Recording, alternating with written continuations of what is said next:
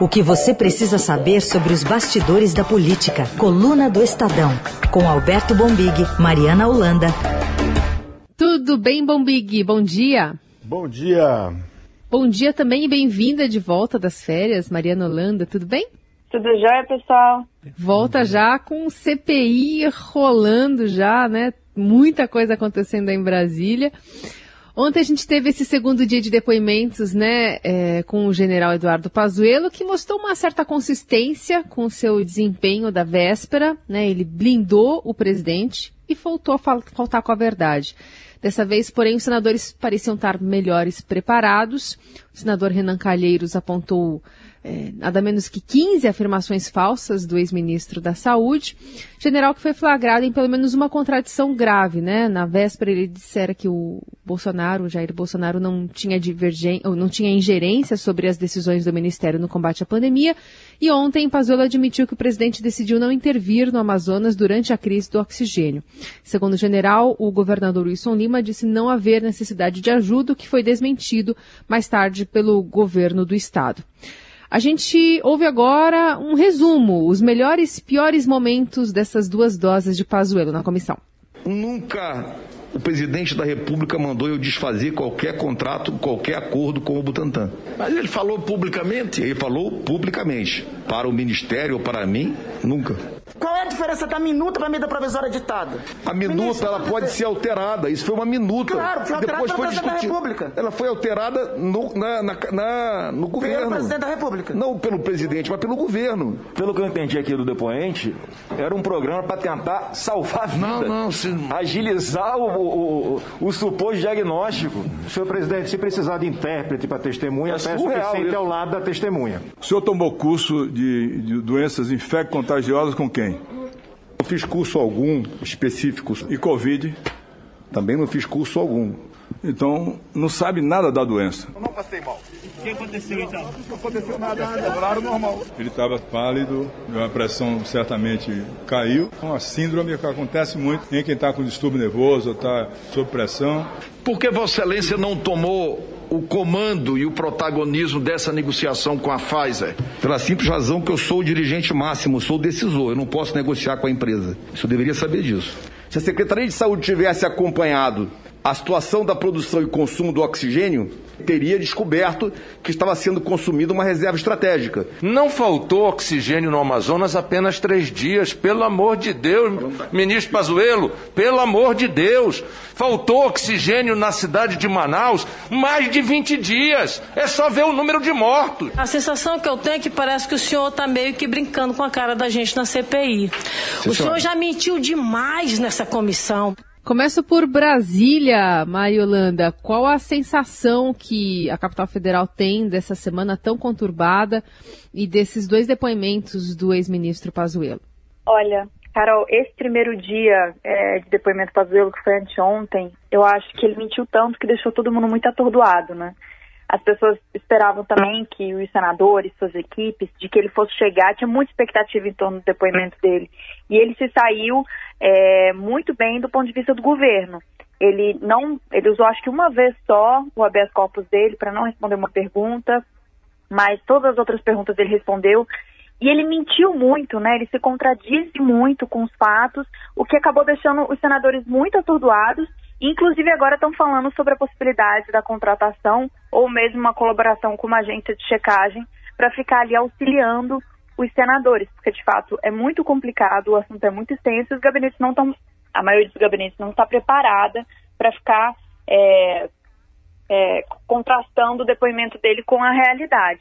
Então você vê ontem, depois, no segundo dia, os senadores já estavam mais preparados para rebatê-lo, o senador Randolph conseguiu pegar ele em pelo menos duas ou três contradições, e o relator Renan, ele apresentou um documento com pelo menos 14 momentos em que o, o ministro Pazuello faltou com a verdade, que é um eufemismo para mentiu, né? é como se fala mentiu em termos bonitos.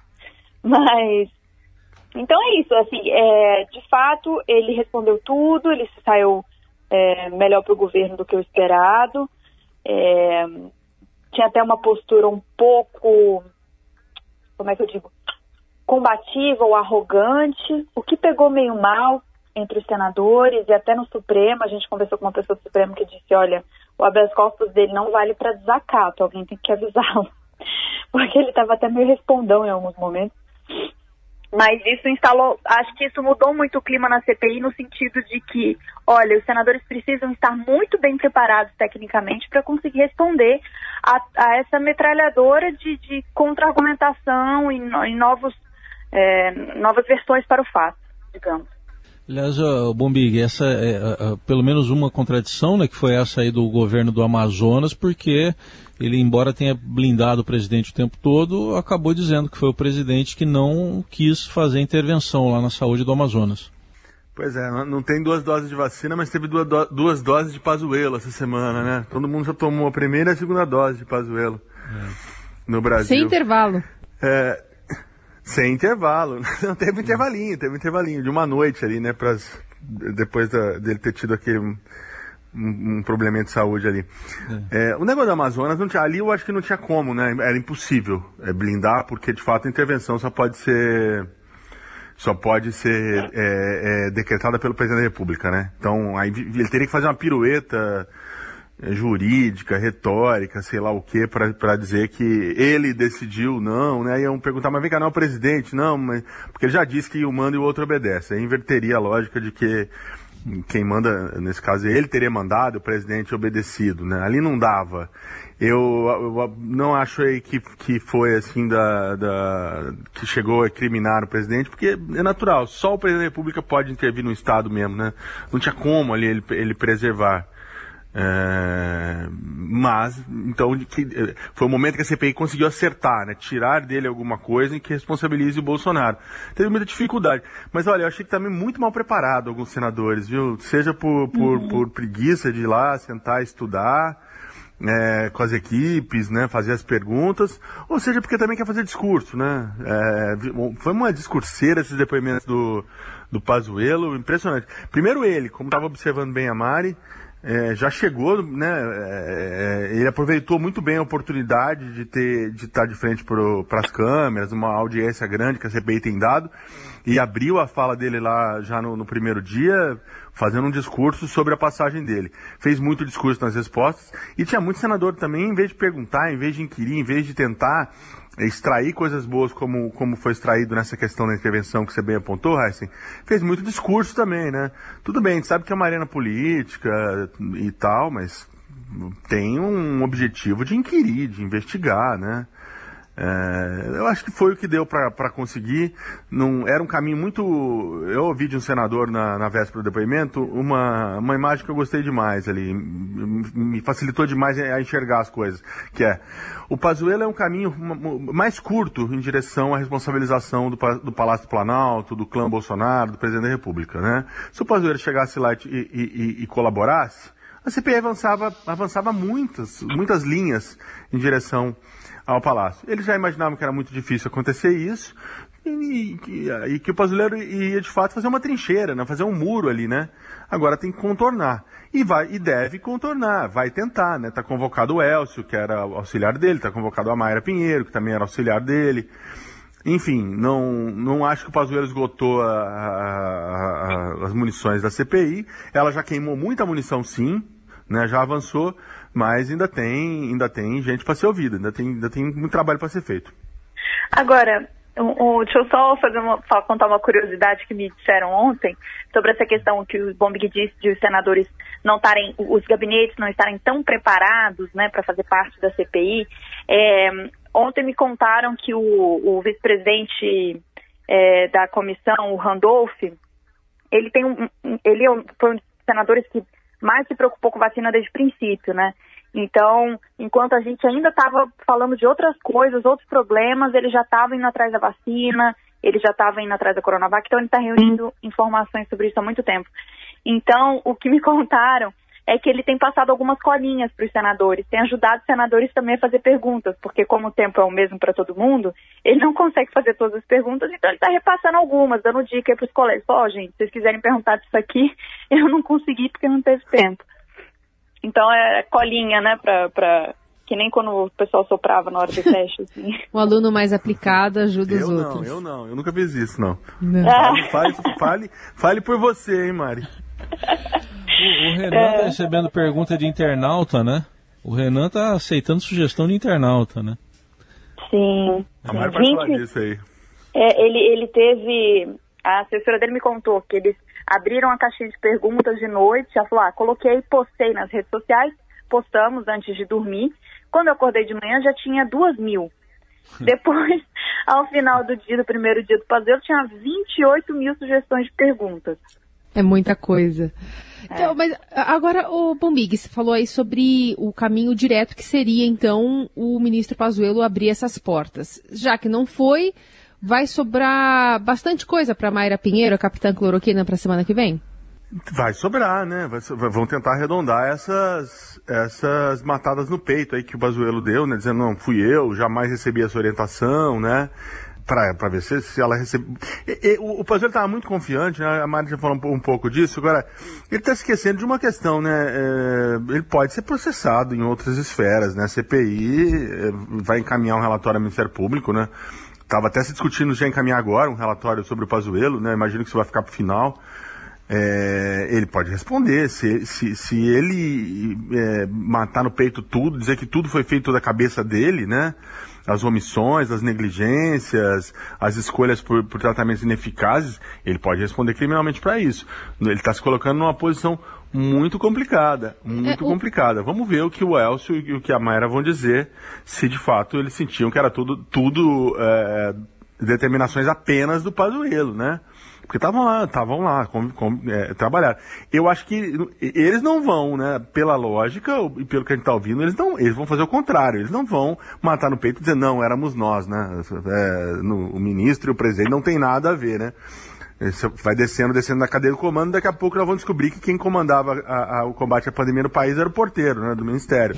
Não, né, gente, também não, não, tem um limite, né? Imagino que, que, que vão ser depoimentos muito esclarecedores. É isso. E, e, e também fica essa questão envolvendo uma é, dúvida dos ouvintes que mandam diversas vezes aqui. Por que que é, se não pode mentir, ele mentiu e não foi preso, né? Fica essa dúvida, porque criou-se uma expectativa em relação até a, ao depoimento do Fábio Van Garten, né? Daquela ameaça que Renan fez.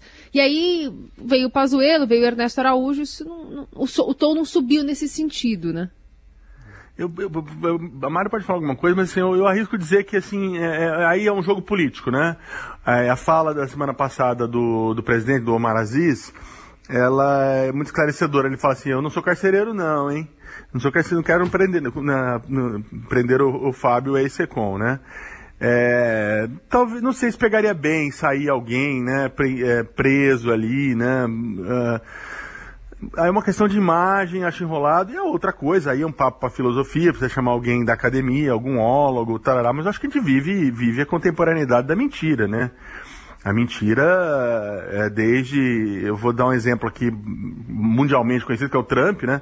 A mentira desde o do governo Trump, do uso das redes sociais pelo Trump e tal, virou uma, uma moeda corrente do nosso, do nosso dia a dia. Né? Tá muito complexo. Acho que tem uma banalização da mentira no mundo, né? É, e no governo Bolsonaro muito é complicado, né? Aí você vai falar, bom, mas tá todo mundo mentindo, né? Tem mentindo em rede social, mentindo em entrevista e sai o sujeito preso porque mentiu na CPI. Mas eu concordo com você. Quando, a partir do momento que, desde o momento que não foi, que não prenderam o Vanguard na semana passada, fica complicado. A CPI talvez tenha se desmoralizado nesse sentido, né? Vira um, vira um palco para cada um ir lá e falar o que quiser apresentar sua, sua é, versão alternativa dos fatos da realidade. É, eu, eu assim, se me permite, eu acho que, que também, se for prender, vai prender todo mundo em todos os depoimentos, né? Porque que nem Exato. a gente tá falando. É, e aí é complicado, porque tem que ter Ontem eu estava conversando com um senador também que ele me falou assim, você tem que ser muito preciso é, nessa, nessas questões que são mais delicadas, né? Acho que o Renan um pouco queimou um pouco a largada ali no depoimento do Weingarten, porque é claro que ele estava mentindo, assim como o Pazuello mentiu ontem, assim como outros vão mentir também. Mas que se reunir mais indícios e, e for de fato preciso prender mesmo, isso, isso pode ser feito lá na frente. Só que eu acho que ele um pouco se antecipou é, no discurso político e queimou um pouco a largada. O Omar Aziz já deixou claro como ele prefere que seja feita a condução, ele não é carcereiro. Bom, um, um, momento que chamou atenção também na CPI nesta semana foi uma constatação do senador Fabiano Contarato sobre as digitais da pandemia. Vamos ouvir. Quanto que vale a vida humana? Quanto que vale a vida de uma filha, de um filho, de um pai, de um avô? Senhor ministro e presidente da República, a digital de vocês estão nessas mortes. E eu tenho fé em Deus que tanto o senhor como o presidente da República irão responder por genocídio, seja aqui no Brasil, seja no Tribunal Penal Internacional. Tá aí, momento forte, né, Bomigo? Momento forte. Eu acho que, que ele aí puxou para a arena política e, e, e, botou a bola no chão para dizer, olha, olha do que se trata isto aqui, né? O que se trata dessa CPI é isso, é a gente tentar investigar quem tem essa responsabilidade, em qual grau de responsabilidade é, os agentes públicos brasileiros têm sobre essas, essas, essa tanto de morte, essa tristeza toda que se abateu sobre o país. Achei que ele foi muito bem, é aquele momento que alguém tem que lembrar do que se trata, sabe? E, e nesse sentido, eu estava acompanhando, o, o Pazuello ficou até, né, não sei se ele ficou nervoso, se ele ficou batido, mas ele saiu daquele estado que estava ali de, ah, sento aqui falo o que eu quero, né? Achei que é, para, para o registro político da CPI, o histórico, o senador Contarato foi muito bem. Bom, essa semana teve coisa, né? Teve inclusive a, o depoimento do ex-ministro das Relações Exteriores, Ernesto Araújo. Ele teve uma postura bem diferente do que tinha quando era ministro e negou ter feito ataques à China e prejudicado a compra de vacinas. Jamais promovi eh, nenhum atrito com eh, a China, seja antes, seja durante eh, a pandemia. Então, qual o seu grau de responsabilidade pela situação atual? Ou não tem responsabilidade? Minha responsabilidade como ministro, eh, entendo que nenhuma. O senhor ligou para alguém da Venezuela? Não. O senhor agradeceu ao gesto do governo venezuelano? Não. A escolha pelo percentual de vacinas da COVAX se deu por orientação técnica do Ministério da Saúde. Sim. A impressão que se tem é que existe um Ernesto que fala conosco, que nós ouvimos a voz, e um outro Ernesto, que eu não sei onde fica, nas redes, na internet. O senhor é um negacionista compulsivo, omisso. O senhor no MRE foi uma bússola que nos direcionou para o caos. Aliás, essa fala da Cátia Abreu gerou, enfim, alguns comentários na internet dizendo que eu não queria ser inimigo da Cátia Abreu, né? Também não. Super forte o ataque que ela fez e ela, enfim, não, não é nada de esquerda e, e foi bastante contundente nessa, nessas, nesses argumentos negacionistas, né, que o, o ex-ministro Ernesto Araújo levou também para a comissão. É, e ele também, né, ele acabou jogando muito da responsabilidade para o Ministério da Saúde e, no final das contas, a gente chega a essa semana sem também um, uma responsabilização direta do presidente. É, o, o, acho que já tinha no jogo meio combinado, né? Nessa, na véspera, quando, quando ele jogou, eu, isso é uma apuração. Quando ele jogou muita coisa na saúde, os senadores mais perspicazes ali da, do famoso G7, né, que é, que, que é a sala de comando da comissão, já perceberam que o Pazuello iria no, no caminho, imaginaram que o Pazuello chegaria no caminho para blindar o presidente, né? Então o Ernesto vai lá, empurra para, para o ministério, o, e o Pazuello mata no peito e, e, e os dois ao fim e ao cabo, jogaram, fizeram uma tabelinha ali e blindaram o presidente da República. Né? Então, é, parece que começou a haver alguma estratégia é, dos governistas na comissão. Né? Parece que o Planalto entrou nessa, nessa articulação aí para treinar os caras. E a estratégia agora se resume a, a, ter essa, essa. Eles conversarem entre si, provavelmente antes do depoimento, e jogar o Flávio lá para ficar tumultuando, né? O Flávio Bolsonaro é a turma do fundão, vai lá e fica tumultuando os trabalhos da comissão. Hoje a versão radiofônica, sempre às sextas-feiras, que você acompanha aqui da coluna do Estadão, com Alberto Bombig e com a Mariana Holanda. Bom, destaque também da semana, uma entrevista exclusiva do ex-presidente Fernando Henrique aqui à Rádio Dourado, conversou com a Carol e comigo ontem e defendeu uma candidatura de centro que tem apelo popular como alternativa à polarização entre Lula e Bolsonaro, mas disse que se estes dois forem ao segundo turno, votará em Lula. Se ficar só é, na, na disjuntiva, que eu espero que não aconteça, entre ou o atual ou o Lula, Eu voto no Lula. Não é a primeira vez, eu já votei no Lula no passado, né? No passado. É, por que, que eu tenho? Eu digo que se, se houver um terceiro caminho, eu prefiro. Porque eu acho que o repeteco é sempre chato. É sempre ruim para a pessoa e é ruim para o povo também. O Brasil é um povo de jovem, tem que renovar, tem que ter gente com capacidade de expressar um sentimento novo. Bom, e no Twitter, Lula agradeceu pela postura de FHC e disse, Bombig, que faria o mesmo se o Tucano fosse o adversário do Bolsonaro aí num segundo turno. E, e aí, o, o, o, nós contra eles agora é nós dois contra ele, é isso? Como é que é isso? Pois é, então, então best friends again, né? não, não, não, não, não, acho que não chega tanto, né? Mas é, eu, olha, eu, Estão fazendo uma revisão histórica, né? Eu conversei com o Fernando Henrique semana passada, você percebe que ele está fazendo uma revisão, obviamente, ele até lançou um livro nesse sentido, né? Isso. Da carreira dele, um pouco tanto acadêmica e política. E ele se ressente muito, né? Ele acha que o, que o PT atacou demais ele, né? Que o PT errou a escolher o PSDB e ele próprio como inimigo, né?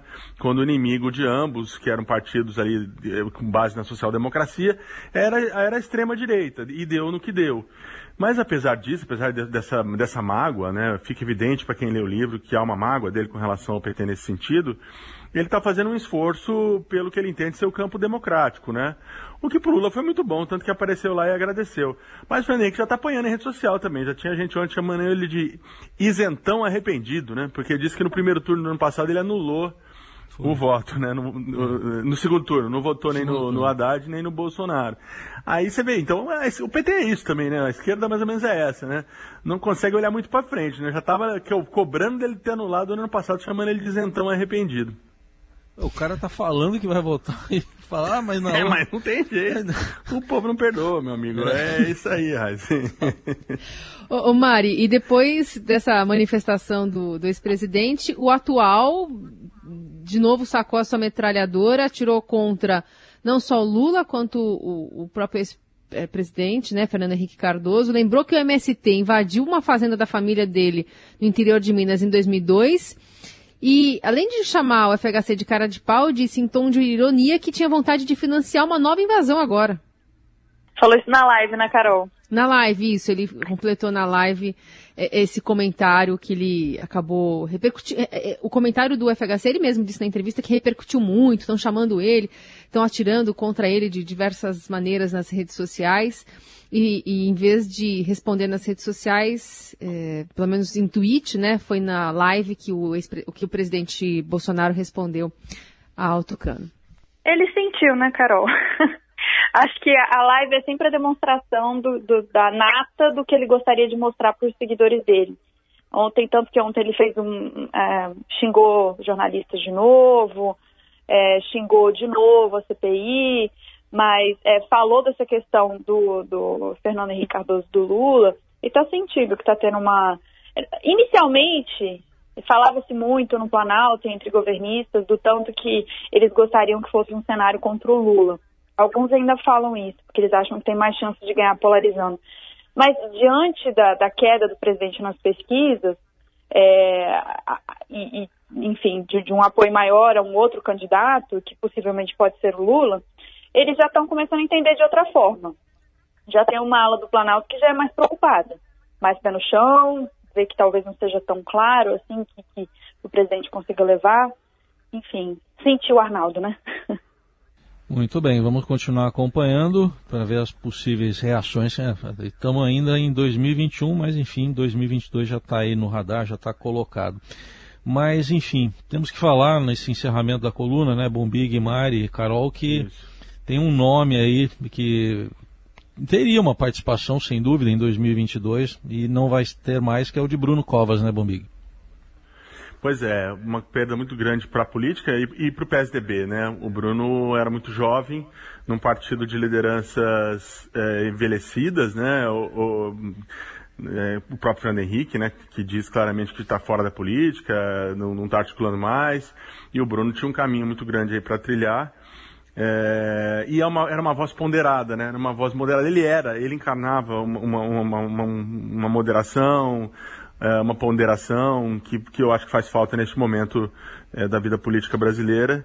Muita gente lamentando e, e eu, eu particularmente acho que o Bruno, sim, seria chegaria mais longe politicamente, chegaria mais longe politicamente. Parou no momento alto da carreira, né, política dele, infelizmente, mas já deixou um legado que o PSDB, que está brigando tanto para variar, né, uma brigaiada interna, semana que vem a gente pode falar um pouco disso, né, hum. é, bote a mão na consciência aí e, e, veja um pouco o exemplo do Bruno, que era um exemplo sempre de tentar é, moderar a, as discussões, acomodar a, os, os diferentes pontos de vista.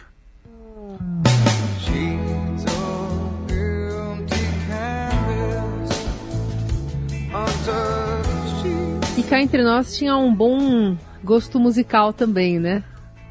Exatamente, né? Era fã de Pearl Jam. Pois é, era fã de Pearl Jam. Ele entrou naquela onda de retrospectiva do Spotify, divulgou os artistas que mais ouviu ao longo de 2020. E no topo ali tinha Pearl Jam, Queens of the Stone Age, Red Hot Chili Peppers, Range Against the Machine e Franz Ferdinand. Verdade, Carol. Devia até, inclusive, ouvir essa trilha na prática de exercícios, né? Pelo menos antes, especialmente quando era mais ativo fisicamente, né? Antes de ser cometido é. pelo, pelo câncer. É. E ele corria, né? Em alguns parques, estava super saudável, né?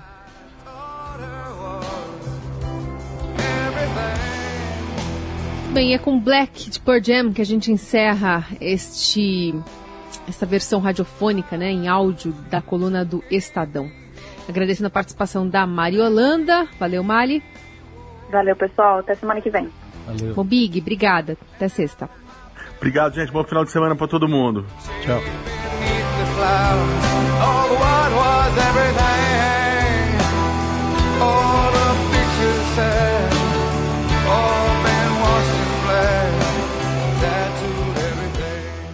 Vivemos em constante transformação e para ajudar as empresas a estarem conectadas com pessoas, nós criamos o Estadão Blue Studio, uma nova operação dedicada para criar soluções publicitárias inovadoras e orientadas à performance. O Estadão Blue Studio entrega projetos customizados, branded content, publicações e uma série de eventos consagrados pelo mercado. Não importa o tamanho do seu desafio, para nós sempre existe uma boa solução Estadão Blue Studio, conteúdo de alta performance.